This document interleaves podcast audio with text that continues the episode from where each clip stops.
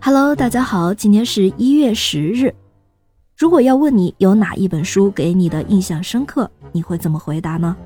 我的答案中啊，一定会有《丁丁历险记》。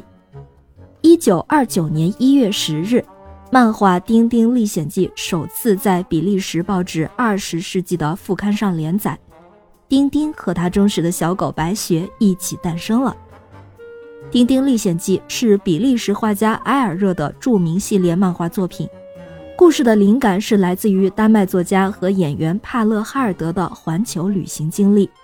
当时年仅十五岁的他，在四十四天之内环游了世界。这些漫画故事以冒险为主，辅以科学幻想的内容，叙事非常幽默，同时倡导反战、和平和人道主义思想。它的分级故事包括《丁丁在刚果》《丁丁在美洲》《法老的雪茄》《蓝莲花》《黑岛》等等等等。《丁丁历险记》里面有众多的人物，当然，漫画的主人公就是丁丁。他是一名比利时记者，有着金黄色的头发，在作者的笔下。丁丁前额上方翘起一缕头发，成为了他标志性的形象。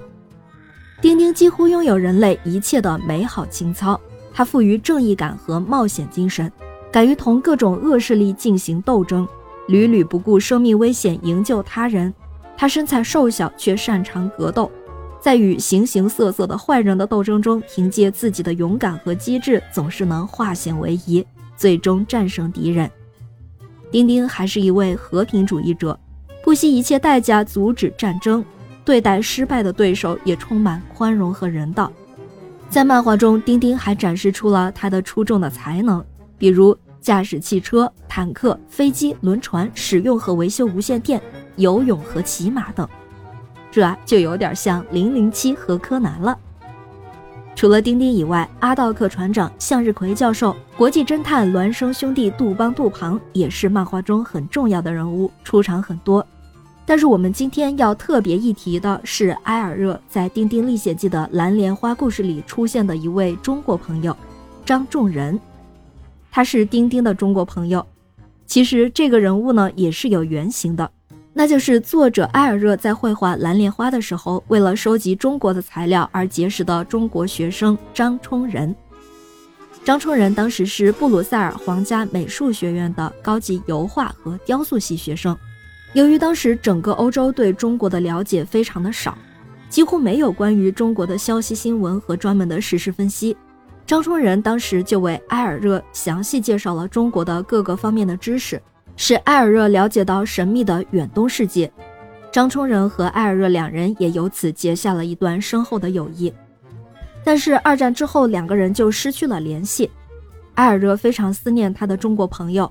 二十世纪七十年代，埃尔热又画成了《丁丁在西藏》，专门描述了丁丁寻找张氏的故事。当时埃尔热曾拿张充仁的外国名询问中国台湾地区驻比利时使馆的秘书。但是那位秘书只依照音译写了“张仲仁”三个字，所以在丁丁在西藏的画册中第三十页一块大石上就刻有张仲仁的中文名。到一九七五年的时候，埃尔热联系到了他的老朋友张充仁。一九八一年，埃尔热已经重病在家了，但是仍然邀请张充仁访欧。张充仁访欧期间，他也是住在埃尔热的家里。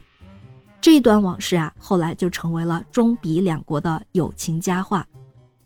丁丁的故事备受全世界人们的喜爱，先后被翻译成七十多种文字，全球销量超过三亿册，遍及世界各大洲。法国总统戴高乐有一次在记者会上回应记者询问：“请问晚上在床头放着什么书？”戴高乐就回答说是《丁丁历险记》。丁丁的故事虽然已经成为了百年历史。但时到今天，仍然拥有相当的爱好者和纪念者。感谢您收听今天的故事，咩咩 Radio 陪伴每一个今天。